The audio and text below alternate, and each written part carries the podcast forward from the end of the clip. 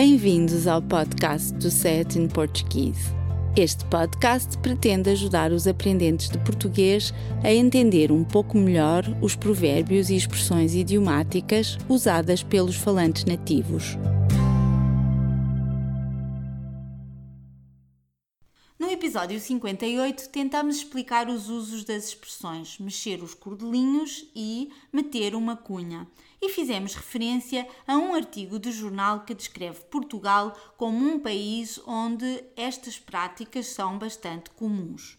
Hoje vamos falar de mais duas expressões que acompanham estas práticas: dar graxa e ser um lambe-botas. Engraxar não é o verbo que se usa para ilustrar ou aplicar um produto que ajuda a proteger os sapatos e dar-lhes brilho. É isso mesmo.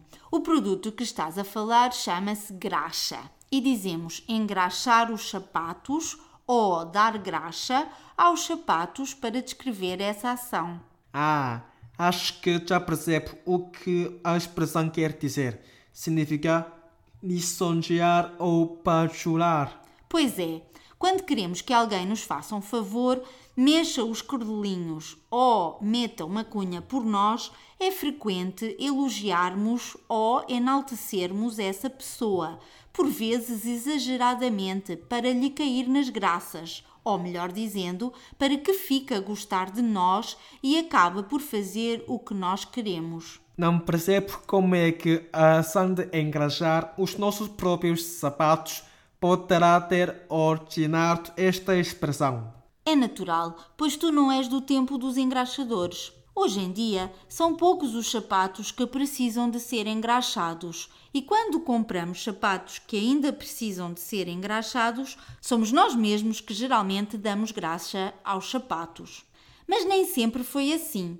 Antigamente existia a profissão de engraxador, que era exercida por pessoas muito pobres e modestas, e, consequentemente, muito humildes, que nem sempre eram respeitados por quem os contratava para engraxar os seus sapatos. Para realizarem o seu trabalho, que consiste em embelezar os sapatos dos outros, os engraxadores têm de se dobrar perante os seus clientes. E dessa imagem de alguém que se ajoelha perante outra pessoa enquanto se esforça para fazer brilhar os seus sapatos, e dessa forma aprimorar ou tornar mais distinta e elegante essa pessoa, vem a expressão dar graxa a alguém. Já compreendi. Enquanto esses engraçadores recebiam dinheiro pelo seu trabalho, as pessoas que dão graça aos outros nos dias de hoje não o fazem por dinheiro, mas para receber um favor em troca.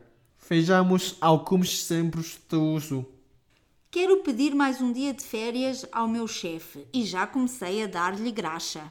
Vou pedir um aumento de ordenado à senhora diretora do nosso departamento. Sim, das duas uma. Ou esperas sentado ou começas já a dar-lhe graxa, pois não me parece que ela esteja para aí virada.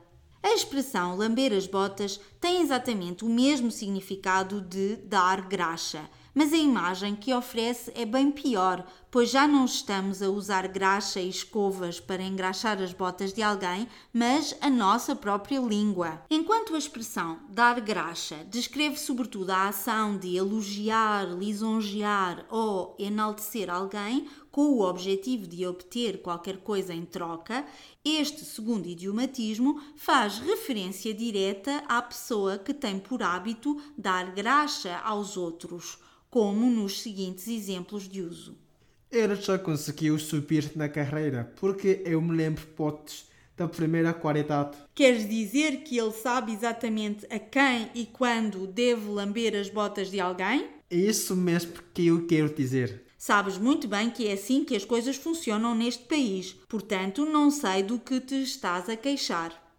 Para conseguir uma promoção, acho que vou ter de lamber as botas do diretor.